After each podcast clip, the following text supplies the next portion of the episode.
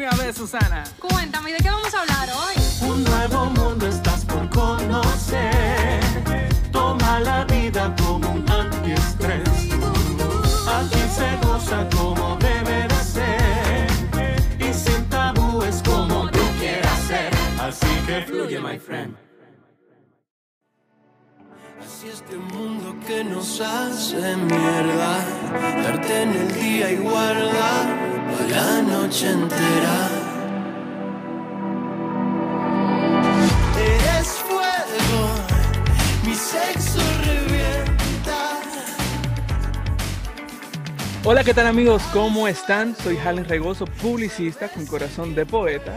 Y yo, Susana Tineo, mercadóloga y bailarina empedernida. Tocamos temas interesantes ofreciendo consejos como amigos, dándole sentido y locura a tus días con nuestras ocurrencias.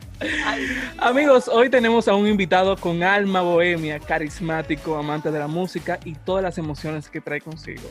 Cantante dominicano y ex vocalista del reconocido grupo de pop rock Boca Tabú. Él decidió dar su salto cuántico al irse a la Ciudad de México en el 2017 para seguir sus sueños y explotar su carrera artística. Hoy nos contará qué tal ha sido su experiencia y por qué debemos nosotros dar nuestro salto. Con nosotros, Giorgio Siladi. Giorgio. Hola, ¿cómo estás? Bienvenido, Giorgio, a nuestro ya tercer episodio de Fluye, my friend. Gracias por aceptar la, nuestra, nuestra invitación. No, no, gracias a ustedes. Me, me encanta, me encanta ese nombre, salto cuántico. Cuántico. Wow. Yo me pongo nerviosa porque yo no conozco a Giorgio en realidad. Mira. Pues mira, para los que no saben, Susanita y yo estudiamos juntos. Ella se sabe. ¿Tú te acuerdas lo travieso que yo era, Susana? Ay, muy jodón tú. Mira, me ensuciaba el uniforme y todo. No, pero, Pero ustedes estudiaban juntos, de verdad. Pero sí, Sí, pero yo sí, te sí. conté. No, pero yo pensaba que fue como un post, o sea, como. No, en primaria. o algo. Ok, No, ok. sí, No. prim- y, y parte de la secundaria también, ¿no? O sea, no, no nos graduamos juntos. Mm, primaria, porque yo me cambié de siete colegios. Ah, o sea que tú no eras fácil tampoco. No, no, no, espérate. Yo me cambié por comodidad. Pero duramos tres, tres cursos juntos. Wow, pues sí, wow, esos tiempos. Pero nada, tenemos a Giorgio aquí que nos va a contar su experiencia de la salida de República Dominicana a México a explotar su, su carrera artística y su experiencia al llegar a México, lo que tuvo que enfrentar en el medio y pues nada, aquí tenemos la puerta abierta para escucharte a ti. Bueno, pues empiezo, wow, larga historia. Bueno, para los que me conocen ya, saben que pues Boca Tabú fue un proyecto eh, largo, fueron 10 años de carrera. Eh, me siento muy contento porque pues independientemente de que para mi estilo de música y en general para la, la música alternativa en eh, República Dominicana es un terreno un poco difícil por el simple hecho de que predomina mucho más la música pues propia de nosotros, ¿no? El, la bachata, el merengue y eso. Y pues al principio parece un reto, pero la verdad estoy súper agradecido de todo el, el afecto y todo el apoyo que yo recibí con el proyecto. Fueron 10 años que se convirtieron para mí en una, en una escuela realmente. Em, em, el hecho de pues crear todo este patrimonio de canciones, poder conectar con la gente, em, me dio mucho a mí, mucho crecimiento y también mucho entendimiento de dónde yo quería ir como, como artista, ¿no? Y creo que esa fue una de las razones que me llevó en un punto a decir, bueno, ya cumplí este periodo, ya aprendí lo, lo que quería aprender con este proyecto. Y llega ese día donde yo digo, bueno, pues me quiero ir para México. ¿Por qué México? Todo el mundo me pregunta por qué México. Pues nunca me había imaginado vivir en México, realmente. Em, pero luego viendo, estudiando la, la historia de la música de muchos músicos latinos, resulta que México, no sé si lo saben ustedes, pero es una de las plataformas, si no la plataforma más grande del, del mundo de música Sí. en español. Y la mayoría de los artistas que han hecho pues carreras grandes eh, han pasado por México. De actuación también es muy buena. Sí, sí, también de actuación en general para todas las artes, pues México es una, es una meca de la, de la cultura. Em, sí fue una decisión difícil, sí fue una decisión muy difícil porque pues yo no me vine aquí con ningún contrato de trabajo, ningún plan seguro, realmente pues fue una decisión, podría decirse impulsiva, o sea, ya yo lo sentía dentro como me toca. Y en el momento en que ya la banda se corta, ¿no? Como que yo siento que también rompí muchos lazos que tenía con, con el país, o sea, era mi Ujú, momento perfecto para yo decir, bueno, pues voy a empezar eh, algo desde cero.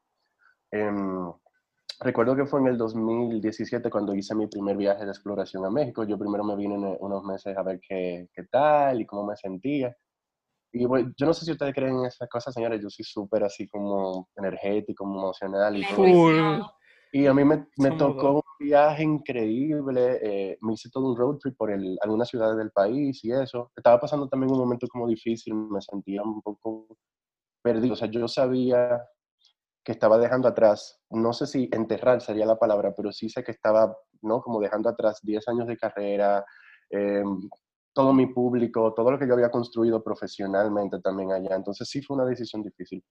Pero pues llegó un momento en que yo también sentí en República Dominicana que me encontré un poquitito como un techo, un techo para mis ambiciones como artista. Y no me refiero a ambiciones realmente como económicas o de fama, de eso, sino como de donde yo sabía que podía llegar mi música. Y pues yo, donde voy con la experiencia mística, es que subí las pirámides de Teotihuacán, no sé si les suena esas pirámides, son de las... Bellísimo. De las maravillas del, del, mundo. Y recuerdo esa tarde cuando subí a la cima y, y, vi toda la ciudad, por alguna razón me emocioné mucho y se me salieron las lágrimas. Así, yo sentí como, no sé, lo sentí como, este es el momento, como que me llamó la tierra, me llamó este lugar, como yo siento que debería venir aquí. Entonces, nada, fue algo así muy místico. Luego, pues ya, regresé a Dominicana, vendí mi carro, hice la última gira. Recuerdo que ya fue como la última gira, fue una gira universitaria que hice con Bocatabú y me vine para... Yo recuerdo que tú, tú te presentaste en UNIBE, ¿verdad? Me presenté en UNIBE, sí, pero sí, en esa yo recuerdo... No, no, no, esa no, pero fue en otra ocasión. Que me ok, ok, ok. Eh, nada, la llegada a México fue, estuvo cargada de muchísimas emociones. O sea, era la primera vez que yo vivía en una ciudad grande, que nada, que vivía realmente como completamente alejado de mi familia, de mis amigos, de todo lo que yo conocía. Y siento que eso me inspiró mucho, me inspiró muchísimo, conocí muchísima gente linda que me apoyó, que creyó en mí. Y bueno, una de las partes más difíciles fue como esta, esta parte como de que de darme a conocer aquí, porque pues me tocaba como nuevamente como demostrar que yo que yo pues tenía una propuesta, que tenía una voz, que tenía en un lugar donde pues realmente hay un millón de artistas increíbles, un millón de personas de todo el mundo que al igual que yo, pues venían también a buscar un sueño. Eh, pero pues siento que encontré mi voz, encontré mi, mi, mi, espacio aquí también. Ya llevo cuatro años en la Ciudad de México. y han sido cuatro años, han sido cuatro años eh, increíbles. Eh, a nivel, o sea, lo de ser artista eh, solo, para mí fue una experiencia nueva. En una parte muy enriquecedora. ¿Por qué? Porque pues cuando uno tiene una banda también como también se reparte mucho uno la, la carga entre todos, la carga de, de, producción, la carga económica, la carga creativa, pero en este caso estaba yo solo. Y mm, pues yo tuve que aprender de todo, tuve que aprender desde usar Photoshop para poder hacer mis, mis propios diseños, desde aprender de producción, ¿no? Cómo poder manejar equipos de personas para, para poder producir un videoclip y todo. Siento que eh, todo artista en algún momento tiene que, de alguna manera, eh, estar en contacto con eso también. Eso es lo que le llaman, no, y eso es lo que le llaman también que salirte de tu zona de confort, o sea, ya lo que tú tenías dominado sale a tu zona de aprendizaje. No, claro. Y eso de tener el control de tantos aspectos diferentes que tú no manejabas, eso te da esa dicha de tú sentirte como más pleno, más, más como más con tu soporte, que tú eres el soporte en realidad. No, y te, da, y, te, da, mucho de tacto, o sea, uno como artista de repente, no sé, uno o paga un servicio o espera que, no sé, como por ejemplo, en la publicidad, en las notas de prensa. Entonces, como uno es más consciente del esfuerzo que toma, el trabajo que toma, y uno puede valorar más también el trabajo de las otras personas, saber qué, qué, ¿no? Como eso, como que qué carga tiene cada quien y uno ser un poco más consciente también del, de los ritmos, de los tiempos, de un sinnúmero de cosas. Pero bueno, para no alargar la historia, México para mí fue como boom, o sea, fue todo un boom eh, emocional llegando. Um, recuerdo que poco tiempo de llegar a México, fue pues el terremoto de México. Yo, yo, uno de mis mayores temores en la vida, o sea, en República Dominicana mis pesadillas eran de terremoto. Yo nunca pensé que a mí me iba a tocar. Y pues esa fue una de las experiencias más fuertes que yo tuve, ¿no? Como poder ver todo, todo eso que sucedió, vivirlo en carne propia. Y, y siento que dentro de esas experiencias también como mías personales, de lo que yo venía viviendo desde que salí de Dominicana hasta que llegué acá, está esta parte también como de experiencia como humana, ¿no? Como cuando sucedió esto del terremoto, recuerdo que era una tarde normal, una tarde muy linda, yo iba a salir a caminar, ya me estaba cambiando y todo, y dos minutos después la ciudad se fue abajo. Y ahí entra en una conciencia, un poco de conciencia también de lo frágil, como lo, frágil que es la vida, pues es el tiempo que uno gasta mm, tratando de llevar a cabo una decisión y de darle vueltas mil veces. Y en ese momento fue que me di cuenta de que, conchole, la vida se me puede ir en un segundo, ¿no? Como que este es mi momento, tengo que hacer cosas. Y ese fue como el detonante ya para yo decidirme, ok, ya ahora sí voy a empezar a hacer mi disco. Luego, pocas, poca, pocos días luego de ese terremoto, hice mi primera canción como solista, que fue de hecho la primera canción que saqué aquí en México, que se llama Todo. Los invito para que la escuchen, muy bonita. Y pues a partir de ahí ya empezó todo esto, ¿no? Yo me propuse, voy a, empezar a, a, componer estas canciones para hacer mi disco, voy a empezar a encontrar mi sonido una de las cosas más difíciles fue, esa, como encontrar mi sonido. Pues Bocatabulla tenía un sonido muy sólido de em, este sonido de la banda, de pop, rock, de las cuerdas, no sé qué. Yo digo, ¿cómo, cómo yo puedo hacer algo porque siga manteniendo mi esencia, pero que al mismo tiempo sea una propuesta diferente? Em, algo tuyo, algo tuyo en realidad, algo como que no cambiar, pero que algo tu esencia. Claro, algo mío. Una de las cosas que más me gustaron de la experiencia solo es la parte de em, la libertad creativa. Cuando uno tiene una banda, uno tiene como el bajo, la batería, el piano, ¿no? ¿no? Y como que ya está establecido esa estructura. En mi caso, pues yo me he tomado la libertad de probar con diferentes géneros. Con uno como artista solo, pues tiene un poquitito más esa libertad. De hecho, recientemente, a mí todo el mundo me, me, me molestaba. De que, oye, ¿cuándo tú te vas a una bachatica? ¿Cuándo te vas a una bachatica? Y yo, ah, un día de esto, un día de esto.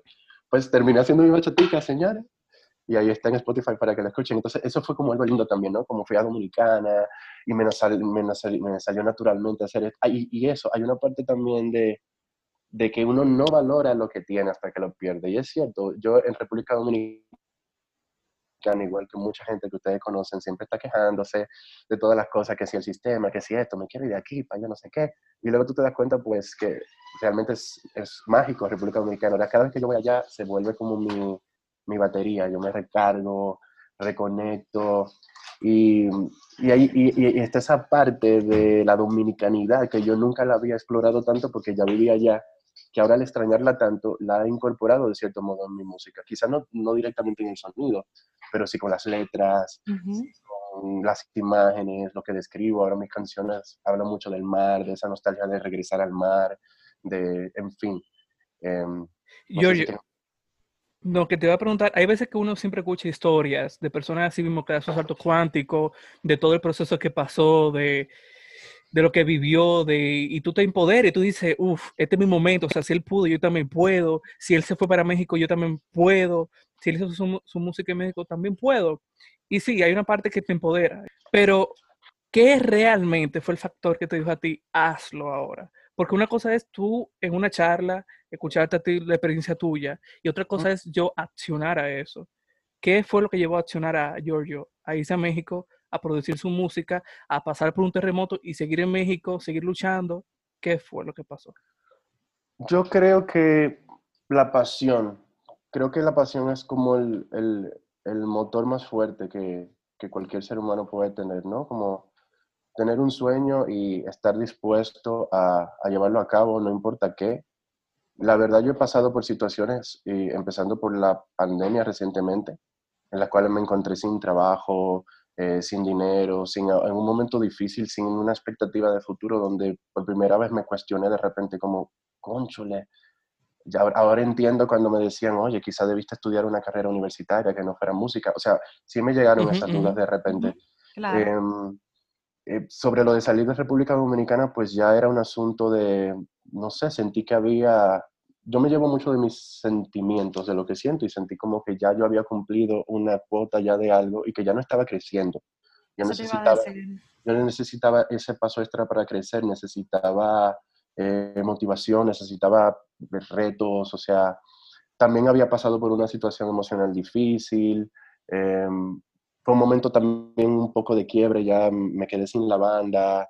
Eh, como les dije hace un rato, ya sentía que no tenía nada que perder. No sé, sentía que era el momento perfecto para yo poder iniciar eh, algo desde, desde cero.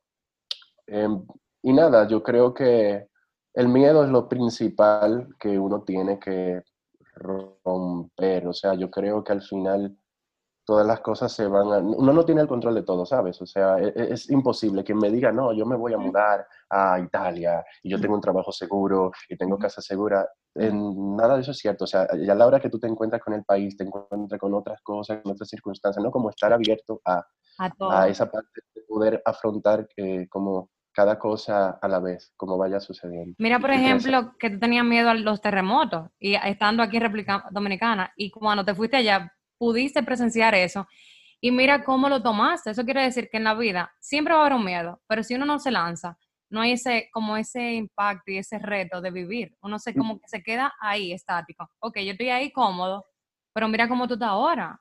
Y tú sabes que ahora que tú lo exacto, y ahora que tú lo mencionas, incluso yo lo había pensado, mira qué loco de todos los lugares que yo pude haber ido y pues en este, en este país no había sucedido un terremoto en 35 años. ¿Por qué sucede cuando yo llego? Y creo que hay algo de que la vida de cierto modo también te, te enfrenta a tus miedos y te hace chocar de frente, te hace chocar de frente con esas cosas que tú le huyes. Y una de las cosas que yo también le tenía un poco de miedo era a la...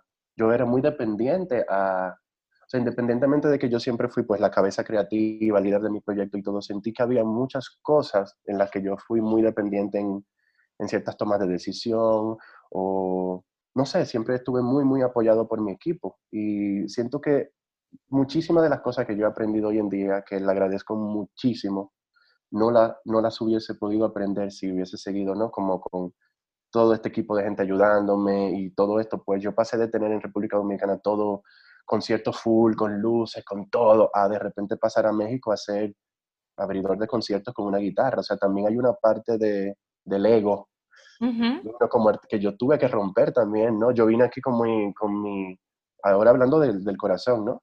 Con todo mi ego de artista. Bueno, ya yo tengo una carrera increíble en Dominicana. Y ya Un hombre. y cuando yo llegué acá, como, yo, yo sí la digo, oh, ¿qué? Como, no, como quién tú eres. O sea, realmente sí me tocó desde cero pararme en un escenario desnudo, yo y una guitarra, y yo demostrar que yo realmente pues tenía algo que decir y esa parte, al principio me daba miedo, o sea, me daba miedo, yo estaba acostumbrado a pararme con seis personas en un escenario.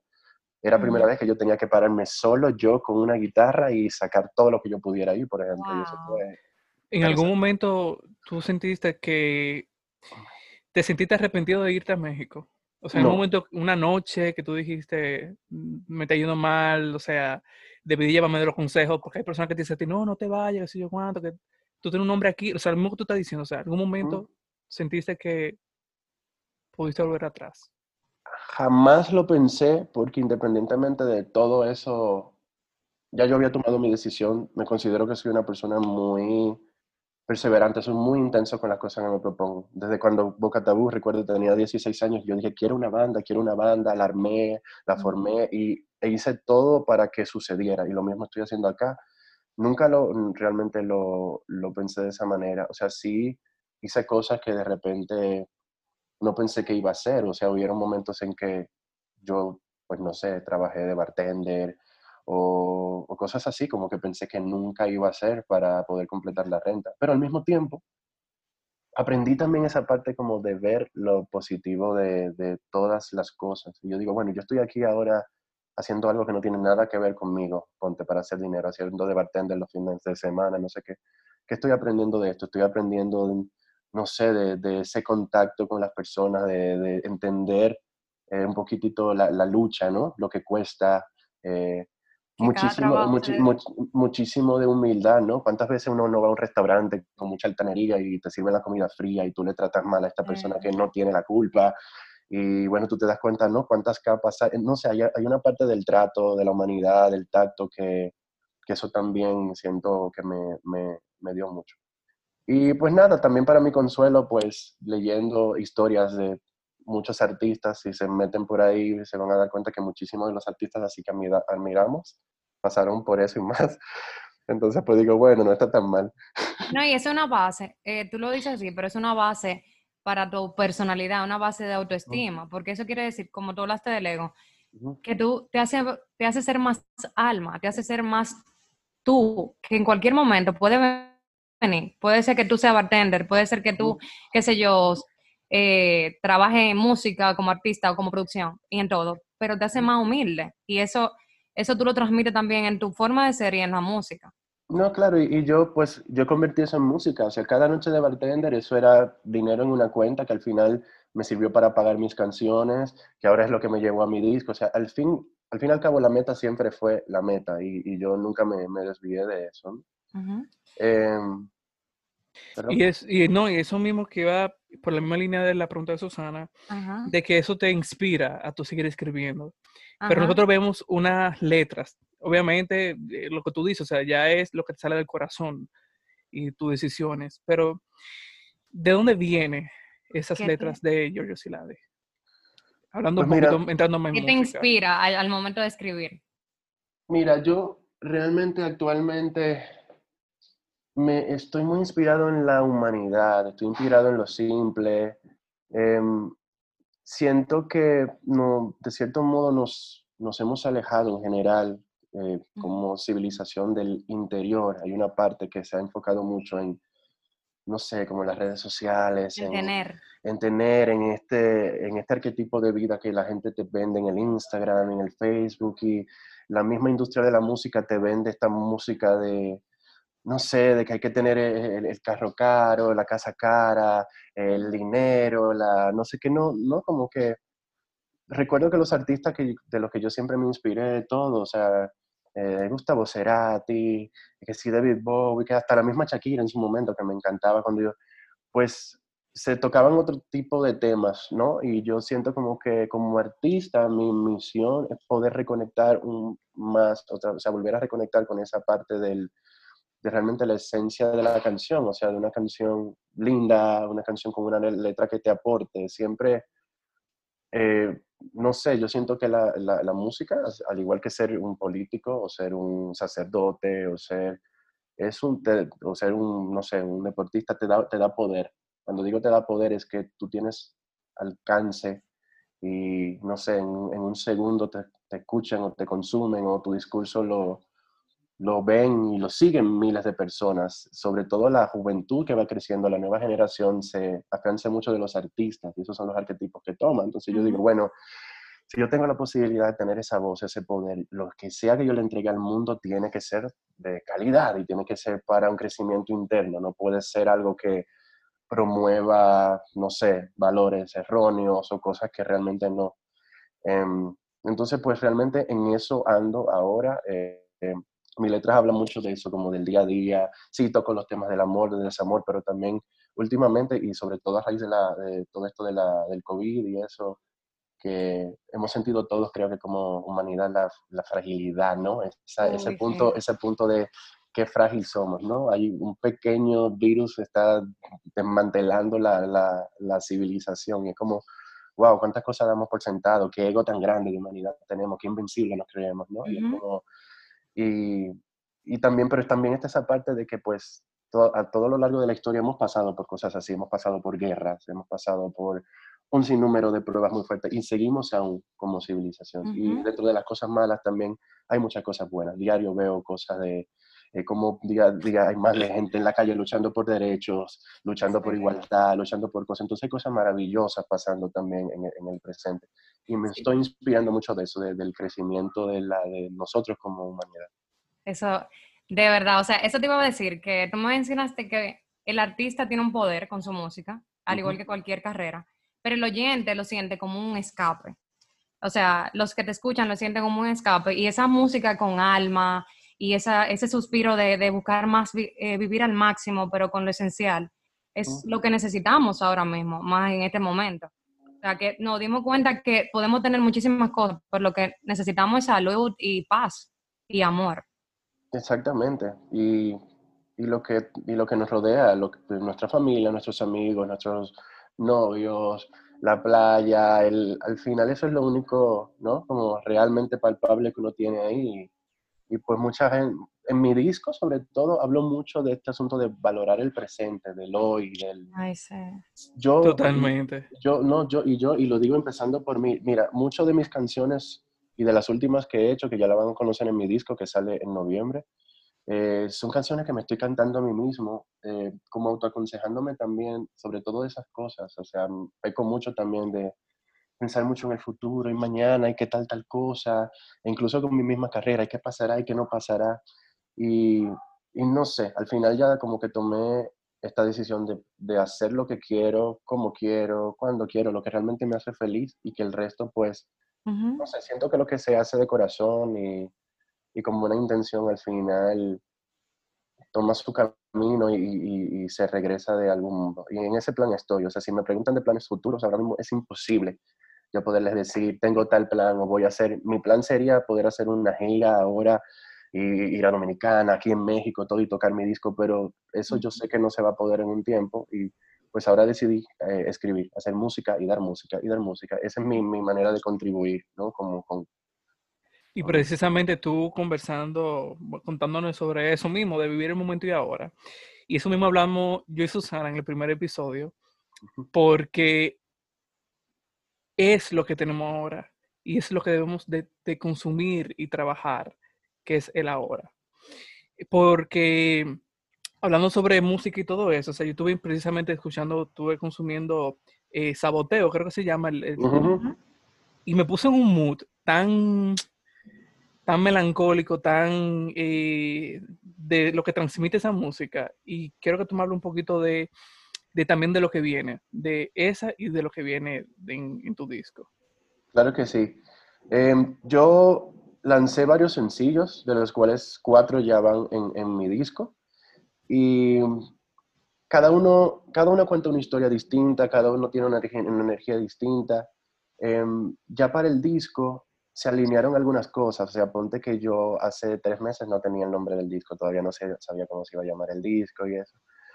Pero pues luego también eh, haciendo conciencia de todo esto que había platicado, con, que estoy platicando con ustedes y eso, dije, ¿qué es lo más presente, eh, lo que he, vivido yo como Giorgio Siladi, que ha estado pasando en el mundo, eh, que ha sido como así, lo, y, y, me di cuenta que era el movimiento, cuando digo el movimiento me refiero al cambio, cambio, cambio, cambio, cambio el año pasado fue un año turbulento de todo. No sé si se acuerdan, pero el año pasado fue el año de los desastres naturales. O sea, eran incendios forestales, el terremoto aquí, o sea, y era como toda esa, todo el mundo andaba en eso de que, ay, pero es el, el fin del mundo, no sé qué. Ahora lo de la, o sea, estoy, estamos viviendo como e, eso, como es, ese momento de cambios. Y yo decidí ponerle a mi disco por eso, todo se mueve, porque pues siento que es casi una ley de vida, todo está en constante movimiento.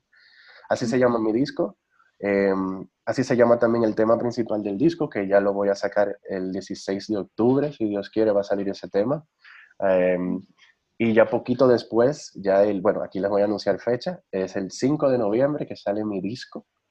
En mi disco se van a encontrar todo un mundo de, de, de mil cosas, de todo, o sea, hay un collage ahí de todas mis influencias, de todo lo que yo he venido escuchando, de todo lo que he venido como... Eh, yo estudié música clásica y, y, fui, bueno, realmente nunca, no sé si se los conté, pero nunca pensé ser un artista de, de pop. Yo siempre pensé que iba a ser un compositor de música clásica y eso. Luego me desví al pop, pero siempre se me quedó esa, esa espinita de quiero hacer algo que también contenga mucho de esa parte. Y pues en mi disco tengo momentos así preciosos de, de cuerdas, de orquestas de cuerdas que logré grabar aquí en México. Y mm, tiene toda esta parte cinemática también. A mí me, me encanta mucho, eh, me apasiona mucho y uno de mis sueños, aparte de, de mi carrera, es hacer música para cine. Ya he, tenido, tenido, la oportunidad de trabajar en dos películas. No lo he hecho una, una constancia, una en México y otra en Dominicana. Pero ¿Cuál película? Eh, una se llama Un cuarto de Josué, que salió ya en los cines en la República Dominicana, y hay ah. otra que todavía no ha salido en México, se llama Julián, ahora está en edición. Mira qué chulo. Me encantó la experiencia y, y siento que en mi música en general, si, si la escuchan detenidamente, pues suelo hacer introducciones largas o outros largos instrumentales. Está esa parte, ¿no? Como de, de imágenes, de colores, de, no sé, siento que lo veo muy visual. De hecho, todo mi disco, todo se mueve cuando lo puedan escuchar. Empieza con una introducción que pues te entra en lo que sería el concepto del disco. Y cada una de las canciones va contando una historia y hasta el final del disco, o sea, yo logré crear ahí toda una historia. No se las quiero contar para que... No, vamos a dejarlo no, expectativa. Para... Pero, yo tengo pues, una pregunta, pero cuando termine. No, no, solo le quería decir que sí los invito. Yo sé que, que ya el hecho de escuchar un disco completo, como que ya estamos acostumbrados, ¿no? Como a escuchar una canción u otra y así, pero pues les pido que cuando salga mi disco, por favor, si tienen el chance de poder escuchar de arriba abajo, háganlo para que puedan pues entender esta historia que les quiero contar y todo este mensaje. Me voy a ir, me voy a ir lejos y voy a ponerme los audífonos. Sí. Favor, en el mood. Ese, es un disco feel good, yo lo hice, es un disco para ponerlo en su carro, irse para las terrenas, irse para Punta Cana, irse para donde ustedes quieren. Y, y nada, yo estoy seguro mm. que, que, les va a gustar. Yo tengo una pregunta, como yo te conozco personalmente y también eh, veo tu evolución como artista, que de verdad, o sea, siempre lo has mantenido con un nivel de calidad muy bien, aunque has cambiado el público, pero siempre con tu esencia y la calidad. Pero, ¿cómo tú alimentas tu ser y tu alma para tú ser Giorgio Siladi, artista, y Giorgio como ser humano? O sea, yo te veo como tan genuino, tan auténtico, como que no se te va el, ego por encima. ¿Cómo tú trabajas eso, esa esencia tuya? Sí, eh, no sé, yo creo que en eso yo creo que en eso tengo que agradecer un poco también mi, a mis padres, mi, mi, formación. Mi papá siempre fue un, mi papá es artista, es fotógrafo. Mi mamá también, pues, viene de, ella es diseñadora de moda y viene de un asunto así también de, y toda la vida, pues, también son personas que han venido de abajo luchando, ¿no? Pues mi papá me contaba historias de cuando él estudió en Londres, cine, y me contó de noches que él tenía incluso hasta sin comer y que tenía, o sea, tiene historias así muy fuertes de crecimiento y desde pequeño también me inculcó mucho esta parte de eh, hay, que, hay que luchar, hay que trabajar, las cosas no caen del cielo, ¿no? Hay como también un sentido de, o sea, ya vine programado con un asunto de que yo sé que, que las cosas cuestan y que hay que también como recibir los golpes de la vida con cierta humildad, porque si no, uno termina traumándose. Entonces, yo desde muy pequeñito trabajo, desde los 15 años, 15, 16 años que ya era estudiante avanzado de música, pues fui profesor de música también. No sé, yo creo que hay algo de, del... No, no tengo una respuesta para lo que me estás preguntando. Creo que tiene que ver mucho con mi manera de ser y tiene que ver mucho con un contacto directo con, con la vida. La realidad. La realidad digo, no es que sea yo un, un, avatar tampoco, o sea, mil veces, hasta, o sea, hasta hace muy poco, eh, yo dejé de quejarme o lamentarme de las cosas malas que me sucedían. Hasta muy poco era como, ay, ¿por qué a mí? ¿Por qué me pasa esto? ¿Por qué lo? Hasta que luego me di cuenta en más de una ocasión que gracias a eso logré conectar con otra cosa que me llevó más cerca a lo que yo quería, ¿entiendes? O sea, empecé como a fluir un poco más con el plan de la vida y también pues ahí fue que empecé a conectar un poco más, empecé como a investigar un poco más de la parte espiritual, de la energía, de ver otros puntos de vista. La ley de la, atracción. De la ley de la atracción, incluso de las religiones, que al final del día, independientemente te gusten o no, muchas, pues su base y pues viene mucho esta parte de la fe, de no sé, pida y se te dará, o todo lo que tú pidas con fe, es el mismo principio de la ley de atracción, que simplemente tú te das cuenta que fue un de boca en boca. Entonces, nada, empecé a conectar mucho más con todo eso y, y sobre todo sincerarme conmigo, conmigo como yo, como quién soy, cuál es mi alma, cuál es mi personalidad. O sea, durante mucho tiempo también luché con el estereotipo, ¿no? De, bueno, soy un hombre y como soy un hombre tengo que hacer música de machito, y, pero yo sentía que mi música no era de machito, o sea, a mí lo que me gusta es esta parte mucho más emocional y, y pues mi discurso no es del, mírame, el tipo rico sin teacher y, ¿no? y como bad boy, como por un tiempo sentí un poco esa presión de, oh, no sé, tú tienes una banda.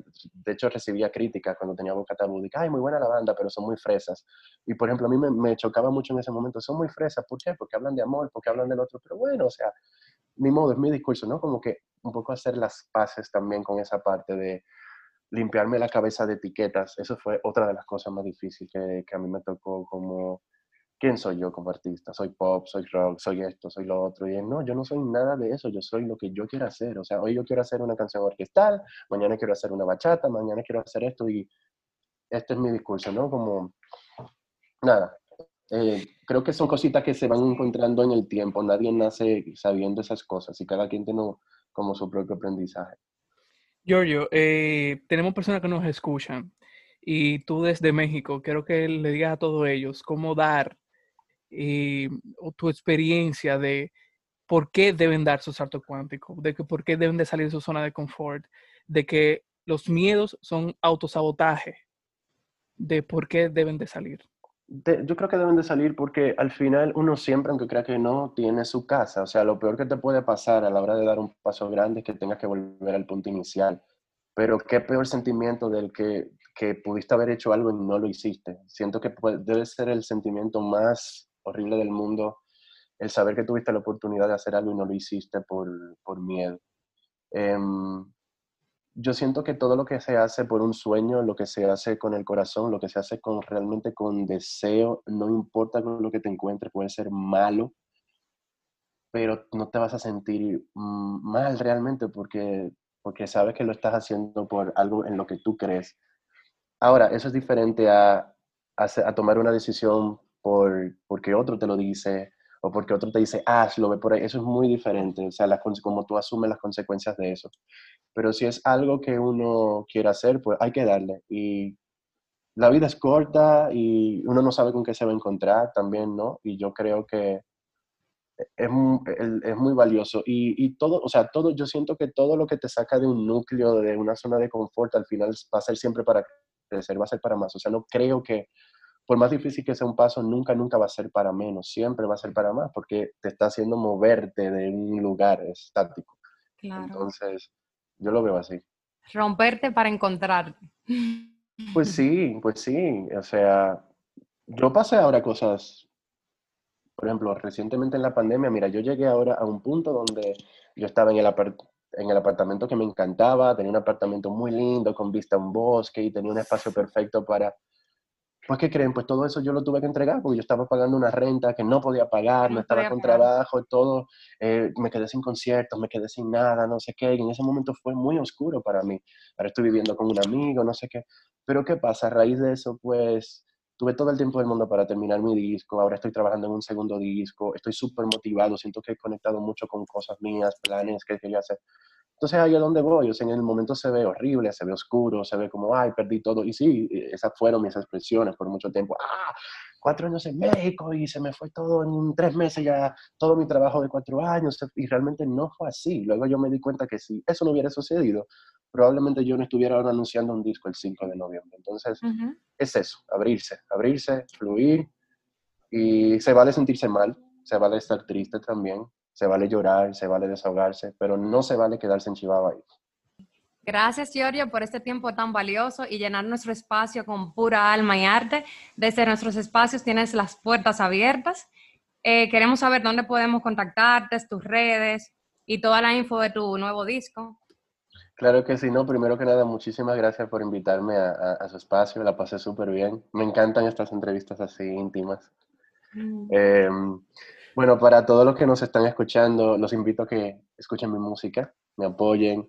Eh, mucha gente me pregunta, oye, Giorgio, ¿cómo podemos ayudarlos a ustedes los músicos en la pandemia? Yo les digo, la mejor manera de ayudarnos ahora mismo es escuchando la música, poniéndola en su playlist, compartiéndola con amigos.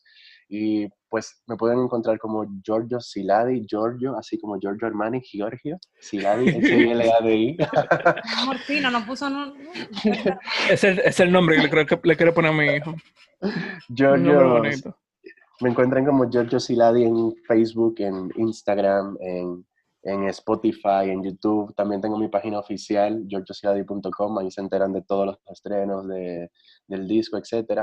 El 16 de octubre sale ya lo que sería el último sencillo de mi disco. Y apenas dos semanas después ya va a salir el disco, dos o tres semanas después, el 5 de noviembre, ya pueden encontrar el disco completo en todas las plataformas digitales vayan a escucharlo, escríbanme, díganme qué les parece, ayúdenme a compartirlo. Y nada, espero muy pronto estar allá en República Dominicana y que podamos eh, brincar y saltar y uh. cantar en vivo, que falta más de eso. Sí, y juntate conmigo, que tiene como cuatro años, cinco años. Obvio, Usted me, va a llevar en, tu cola de motora yo. Yo manejo la motora. Amigos, con Giorgio despedimos este episodio de hoy. Síganos en nuestras redes sociales, Fluye My Friend, y pueden visitar nuestra página web, fluyemyfriend.com y tener más información sobre nosotros o contactarnos. Próximamente tendremos recursos, retos y demás cosas de interés para todos ustedes desde nuestro corazón. Gracias por escucharnos. Hasta la próxima. Fluye. Fluye,